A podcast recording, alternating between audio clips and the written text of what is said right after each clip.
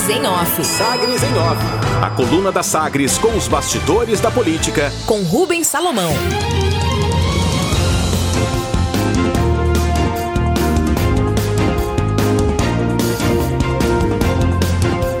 Líder bolsonarista tenta conter greve e defende que nenhum servidor tenha reajuste.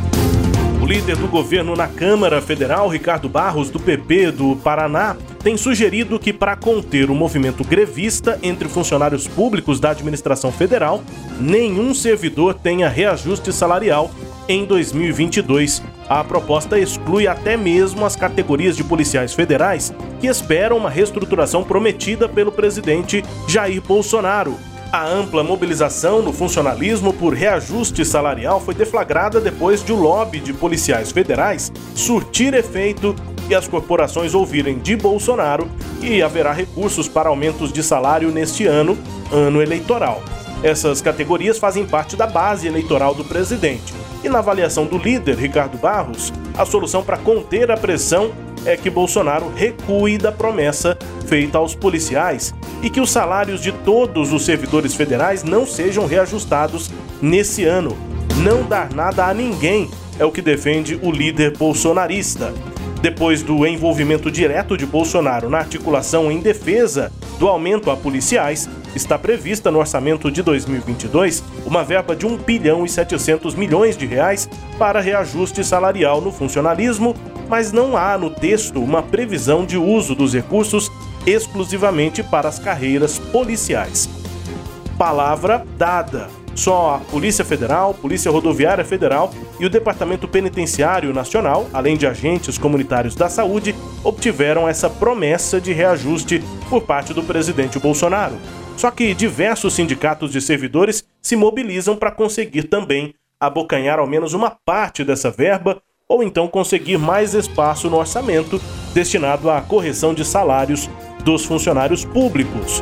Só que tem um impacto aí envolvido. Nos cálculos do governo, cada aumento de 1% linear a todos os servidores gera impacto de 3 bilhões de reais para a União.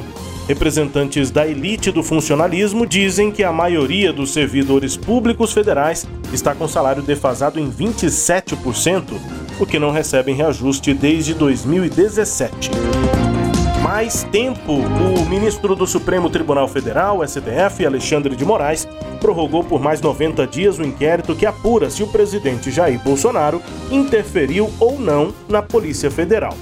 Na memória, né, o inquérito foi aberto em 2020 a pedido da Procuradoria-Geral da República e tem base nas acusações feitas pelo ex-ministro da Justiça, Sérgio Moro.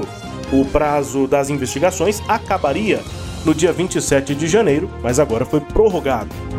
Aqui em Goiás, substituição à superintendente de vigilância em saúde da Secretaria Estadual de Saúde de Goiás, Flúvia Amorim, é cotada para substituir o secretário Ismael Alexandrino.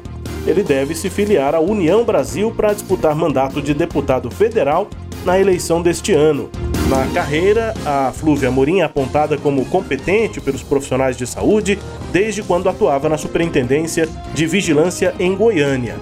Flúvia é formada em enfermagem e tem mestrado na área de medicina tropical pela UFG, a Universidade Federal de Goiás. Ela é pesquisadora, estudou epidemiologia para gestão na John Hopkins Bloomberg School of Public Health, uma conceituada universidade eh, internacional para a saúde aproximação. A vereadora Sabrina Garcês, que está afiliada ao PSD, pode mudar de sigla até o prazo de filiações para candidatos nas eleições deste ano. A atuação dela na defesa de projetos estratégicos para a Prefeitura de Goiânia, como o Código Tributário e o Plano Diretor, a aproximaram do comando do Republicanos. No projeto, Sabrina tem trabalhado na coordenação da pré-campanha de Henrique Meirelles, do PSD, ao Senado por Goiás, e ela pretende se candidatar a deputada federal. Destaques de hoje da coluna Sagres em Off, que também é podcast. Está no Deezer, no Spotify, no SoundCloud e nos tocadores do Google e da Apple com todo o conteúdo no sagresonline.com.br.